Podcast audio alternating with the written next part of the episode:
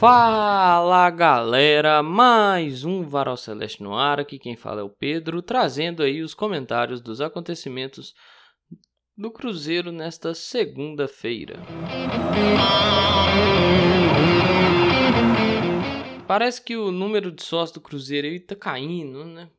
Foi reportagem lá no no GE. E assim, falar um negócio aqui, normal, viu? Normal. Até voltar a apresentar um futebol decente, talvez até voltar pro Mineirão. É normal. Para alguns, alguns sentem mais confortáveis indo ao Mineirão e não gostam de fato da independência. Alguns esperam a questão do resultado, né? Isso é fato, gente. Todo time que vive, igual eu falei, eu falei isso ano passado, lá no começo do ano, e volto a falar agora. Um ano depois. Pouquinho mais, um pouquinho menos, mas um ano depois. Assim, é natural um time que desempenha desportivamente, não precisa nem ganhar título não, só desempenhar desportivamente, o número de sócios aumente. É natural. Isso faz parte do futebol, gente. É... Se ganha títulos, ajuda ainda mais, potencializa esse programa de sócios. Então, é, isso aí eu trato como natural.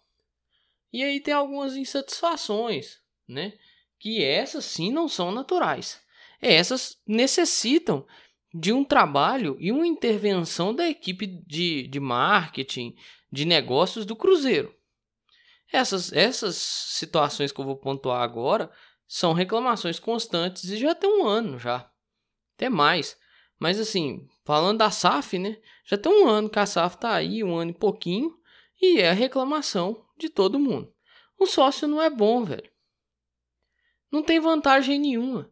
Que vantagem que você vai criar pro cara que vai, o cara vai olhar e falar assim: "Pô, tenho que realmente assinar, fazer esse plano de sócio aqui, porque eu vou ter essa vantagem, essa, essa, essa, e eu vou pagar 250 conto por mês para ter esse plano de sócio. Pô, o cara vai olhar falar, não, velho, com isso aqui eu não vou pagar, sei lá, 180, entendeu? O cara não, não vai, velho, o cara não empolga. Quando o time tá bem, o cara empolga e vai embora, mano. Aí o cara nem questiona, não. Paga e vai feliz. Que aqui tem o time do povo, 21 reais, né? Tem o Cruzeiro sempre, 42 reais. Tem o Fenomenal, 99 reais. Tem o Multicampeão, 180 reais. Né? Então, assim, compensa. Olha o cara lá que, pô, tem condição, né? Tem condição financeira para pagar o mais caro. Pô, o cara pensa, velho. O cara, o cara pensa. Não tem jeito cara para, dá uma olhada e fala, pô, será que vale a pena mesmo? Pagar esse negócio e tal. O cara faz a conta lá na, na ponta do lápis. Aí ele começa a questionar, velho. E tem que questionar mesmo. Ah, mas pô, nem todos os clubes têm fidelidade, nem todos os clubes têm isso, nem todos os clubes têm é, cativo. Mas tem clubes que têm, e tem clubes que têm cativo e estão na Libertadores seja, isso não justifica. Você tem que fidelizar o cara, velho. Ou seja, um plano de sócio que ele tem boas vantagens, você traz o cara pro seu lado. Você precisa do torcedor, velho. É o torcedor que vai te ajudar no ano. E, e outra, é o torcedor seu consumidor final. Não é o outro, não é o torcedor do outro time, não é o torcedor do América, não é o do Atlético, não é o do Grêmio, não é o do Inter, é o torcedor do Cruzeiro. Seu consumidor final é o torcedor do Cruzeiro, igual eu falo, pô, questão da, da, dos preços da camisa. O clube de futebol, e aí já falando, quando toca nesse assunto de uma maneira mais geral, né, porque todas as fornecedoras estão com preços abusivos, precisa comprar a briga do seu torcedor, nesse ponto. E isso eu estou falando no âmbito mais geral. Você imagina no âmbito do sócio torcedor. Então, assim, precisa favorecer o torcedor também. É algo recíproco, velho. Tem gente que pagou aí, ó, a pandemia, o cara não podia ir no estádio. O cara passou um ano e cinco meses sem poder pôr pé no estádio. O cara passou pagando, velho. Renovando, é, comprando produto, confiando, doando pro clube. Pô, velho, a hora de ser. Pô, o cara roeu o osso pra caramba, velho. A hora do filé mignon você tira o cara, pô. Não, velho, você tem que botar esse cara pra dentro. E você colocando esse cara pra dentro, com um bom plano de sócio, essa pessoa tem possibilidade de trazer outra. Se não trouxer outra, assim, que é mais próximo dele, às vezes é uma pessoa mais distante, mas que, pô, às vezes o cara bota um relato lá no Twitter, o cara olha e fala, pô, quero assinar o mesmo plano desse cara. Qual será que é o plano? Pô, pergunta, gera aquela conversa. Pô, precisa disso, cara. Sabe? O torcedor vai, é parte importante. Então, tem fatores que eles contribuem. Desempenho esportivo, o time tá bem na temporada, o time tá ganhando título, o time tá chegando, o time tá disputando, desempenhando um bom futebol.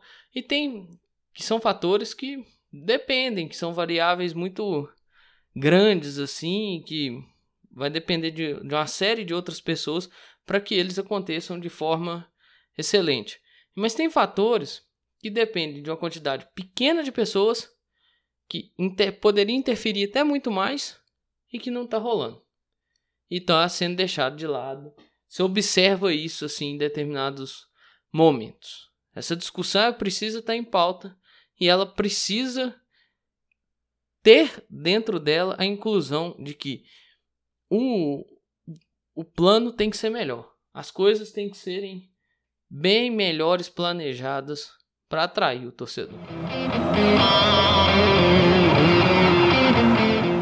No último episódio, agora falando até do último jogo, daqui a pouco eu vou voltar nele, mas na hora que eu for comentar o pré-jogo, no último episódio eu falei que eu ia falar da arbitragem. Quem escuta, quem escuta frequentemente deve ter notado que faltou isso lá. Eu não quis falar ontem, no episódio que saiu ontem, porque, pô, para não estressar, sabe? É, partidas com Flávio é um problema muito grande. Ele expulsa o Oliveira, bem expulso, pô pé, você não põe um pé daquela altura, né? Você não faz certas coisas que foram feitas dentro daquela partida. Mas assim, por que, que não expulsou o Soares? É clara a simulação que o Soares realiza para tentar ludibriar o árbitro e conseguir um pênalti. Ah, pô, tem contato. Mas o contato é muito mais o, o Soares procurando contato do que qualquer outra coisa. E nós já cansamos de ver simulações por aí que tem essa mesmo, esse mesmo escopo e o cara toma amarelo. Por que, que o Soares não tomou amarelo? Aí o que, que me faz pensar? Que o Soares já tinha um cartão, né? E o árbitro simplesmente olhou e falou: Eu não vou dar outro, porque eu não vou ser responsável por expulsar o Luiz Soares. É outra expulsão que poderia ter mudado o jogo, porque ali, se eu não me engano, o Grêmio já tinha feito boa parte de suas substituições. É, era todo ataque, né? Porque, se eu não me engano, eram 38, 39 minutos do segundo tempo. E o Soares foi um dos caras responsáveis pela grande criação de oportunidades do Grêmio no fim da partida. Então, assim, faltou pulso de novo da arbitragem, porque o Daronco no último jogo já errou, faltou pulso de novo. E sim, deixou até alguns lances correr e tal, pra você ver. Faltou pulso e desagradou gregos e troianos. Então, ó, negócio não foi bom não. Mais uma arbitragem ruim, novidade nenhuma, né? Parece que eu tô falando isso tem uns, uns três anos, os três anos que eu faço podcast aqui, uns dois anos e pouco nessa conta. Tem Inúmeros episódios que eu falo, arbitragem foi ruim, arbitragem foi ruim, arbitragem foi ruim. Eu não sou um cara que gosta de ficar comentando arbitragem. Mas alguns absurdos eu comento. Porque é notório o que acontece. E pô, é, é muito bizarro como deixam passar de forma tão tranquila. Isso me assusta um pouco, sabe? Até para a próxima partida aí, para as próximas partidas, Fico pensando na tolerância zero com reclamação, mas com agressão, tá suave, de boa. Vai lá. Tô aqui, tô vendo, mas vou fazer de conta que eu não vi. Aí complica tudo. Né? Agora é o assunto 2 em 1, um, né? Que é a questão de arremessar objetos no gramado. Toda vez que eu vejo isso e tal, pergunto se a pessoa faz isso porque não pensa ou ela tá tentando só fazer graça mesmo, sabe? Depois da orientação aí de como que faz e tal. Porque assim, velho, pra que arremessar copo, papelão? Pra quê? Pra que arremessar as coisas dentro do gramado? Pô, tem jogo que você vê. Isso é. Não, não, não fica refém só a torcida do Cruzeiro. São todo, tem jogo que você vê o cara jogar o telefone, mano. Jogar o tênis, o chinelo. Pô, velho. Pra quê, velho? Assim, corre risco. Se não identifica, corre risco do, do, do torcedor ajudar a punir o clube. Porque é o clube que sai como recebedor da punição, velho. Presta atenção no que você tá fazendo, mano. Porque assim, a torcida, nesse jogo contra o Náutico, no jogo contra o Santos, no jogo contra o Fluminense, vai chegar junto. A torcida vai. Eu espero que o time vá também, assim como foi contra o Grêmio. Pô, tem que pensar que você precisa ter a torcida do lado do time. Você fica jogando coisa no gramado, a chance de você se não identificar, a chance de você não ter a torcida do lado do time, ao menos um jogo, é grande. E para esse time, o impacto de não ter torcida pode ser devastador, cara. Tem que pensar nisso. Agora é o momento de pensar. Ah, quando melhorar pode fazer isso? Não, não abusa, né? Você sabe, você, você entendeu o que eu tô falando. Se na boa você não pode fazer isso, não vai fazer agora. Que negócio, o caminho é, é, é tortuoso, o caminho é difícil. No caminho bom você não vai fazer, no, no ruim também não vai, pô. Não atrapalha. Se você não vai ajudar, não atrapalha. Você tá lá para ajudar, ajuda. Não, não ajuda atrapalhando. Entendeu? Isso que é minha preocupação, velho. Que assim, tá vindo um jogo de Copa do Brasil aí, igual eu falei, a torcida vai chegar junto, é jogo decisivo, o Cruzeiro precisa classificar, e é um jogo importante demais, cara. É um jogo muito importante pro Cruzeiro. Sim, o Cruzeiro precisa alcançar a meta de chegar nas oitavas de final, alcançar o financeiro que dá, né, para chegar na, nas, nas oitavas, se não me engano, são 3 milhões. E é importante. Qualquer dinheiro que pinga é importante. 50 centavos é dinheiro. Pingou é importante. Então, assim, precisa ter consciência.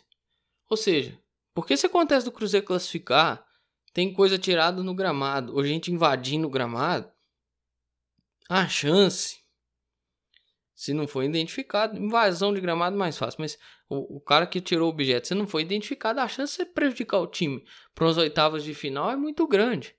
Se classificar, claro. Mas eu tenho certeza, velho, a torcida vai chegar junto. Tem uma parcial de 20 mil ingressos, o Cruzeiro deve fazer aquela varredura tradicional né, no sistema.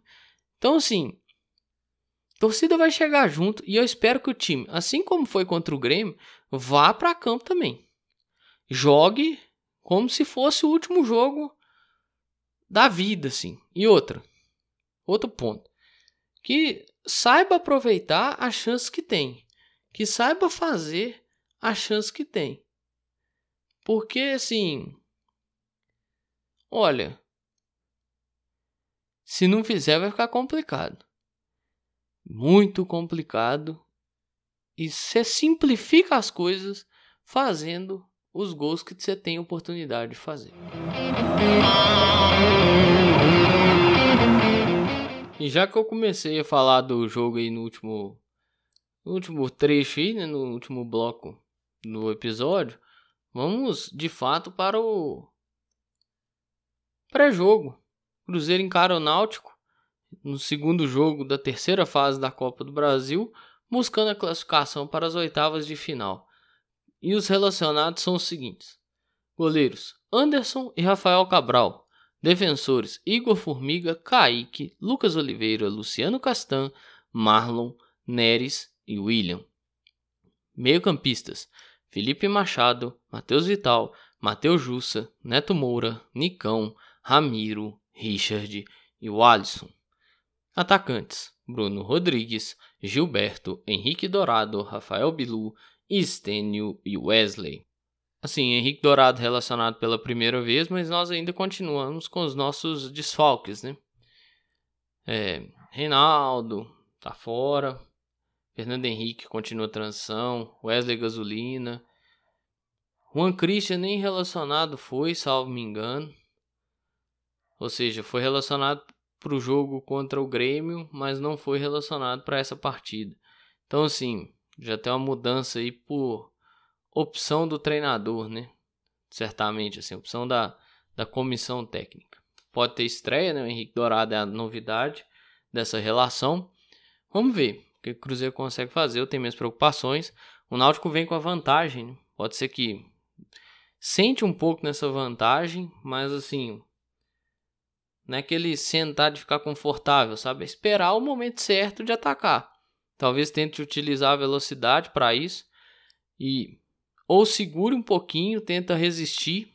Coisa essa essa última coisa que eu vou falar que eu acho que não vai acontecer não. O Náutico tenta segurar um pouquinho, ou seja, tentar resistir à pressão e usar a velocidade no segundo tempo, assim como foi no jogo nos aflitos, né? Fez ali uma marcação bloco médio para bloco baixo. E no segundo tempo botou velocidade. Quando o Cruzeiro cansou, baixou ali a pressão. O Náutico conseguiu dar a pressão dele até fazer o gol. Né? Que é aquilo que a gente falava, não só eu, muita gente falou. Que, pô, foram 10 minutos de pressão, o Cruzeiro não resistiu. Então pode ser que funcione dessa forma.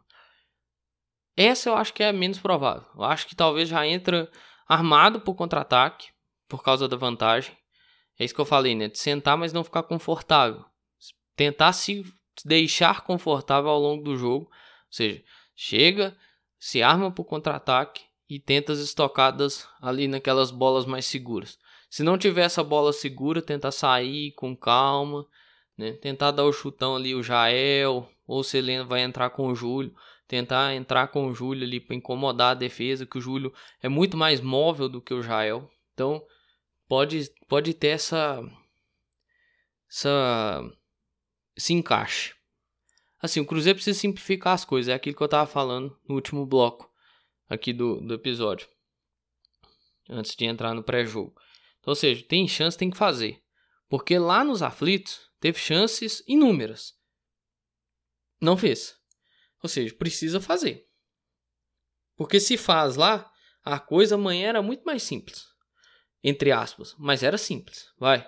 Cruzeiro teve chance de fazer 2, 3 a 0 no primeiro tempo e ainda teve, mais, teve chance de fazer mais dois gols no, até os 20 minutos do segundo tempo. 25, 30. Vai. Até o Náutico começar com a pressão. Foi ali por volta dos 25 minutos. Cruzeiro teve ali mais duas chances de fazer, ou seja, Tô falando que faria todas as chances, né? Se fizesse, pô, 5 a 0 seria lindo. Indo mais dentro da aflitos. Você tra, traria um 5 a 0 para dentro de casa. Você fazia, né, aquele digamos, resultado, você poderia estar até mais tranquilo. Agora, como você não aproveitou a chance, você tomou um gol, você dificultou sua vida, então você tem que vir para dentro da sua casa e resolver essa situação aí. É, é um jogo que vale muito. Vale não só a classificação, bater a meta lá estipulada, mas vale a questão financeira, tanto para os dois. O Cruzeiro precisa de dinheiro e o Náutico também. Então é assim, o que eu penso é o seguinte: o Cruzeiro tem que jogar igual jogou contra o Grêmio. O Cruzeiro fez o gol contra o Grêmio e continuou correndo, continuou se doando. Teve um momento que aí já não dava mais. É, anular as principais possibilidades do Náutico Cruzeiro precisa fazer isso, assim como fez com o Grêmio. Minimizar a quantidade de chances que esses caras vão ter. Minimizar as quantidades de chances que esses caras vão ter. Eles vão errar também, mas se ficar dando muita chance, uma hora vai acertar. Se acertar, complica mais. Ou seja, fazer basicamente é replicar o que fez no jogo contra o Grêmio e aperfeiçoar né, aquilo que errou contra o Grêmio, por exemplo, não aproveitar a chance, ou seja, aproveitar a chance evitar de deixar alguns buracos, tapar esses buracos e ter consistência defensiva. Que aí, velho, você consegue é, trazer o estádio pro seu lado. Por quê? A torcida certamente vai chegar junto e vai replicar o ambiente que foi contra o Grêmio pro jogo contra o Náutico. Então, vale muito. Tem muita coisa em jogo aí. E é um jogo de peso e de importância considerável para a sequência da temporada. No mais, tudo que eu tinha para falar eu falei. O Cruzeiro recebe o Náutico nesta terça-feira, às 19 horas, no estádio Independência, pelo segundo jogo da terceira fase da Copa do Brasil, valendo a classificação para as oitavas de final. Mas é isso aí, pessoal. Um grande abraço a todos e todos. Espero que vocês fiquem bem. Se cuidem.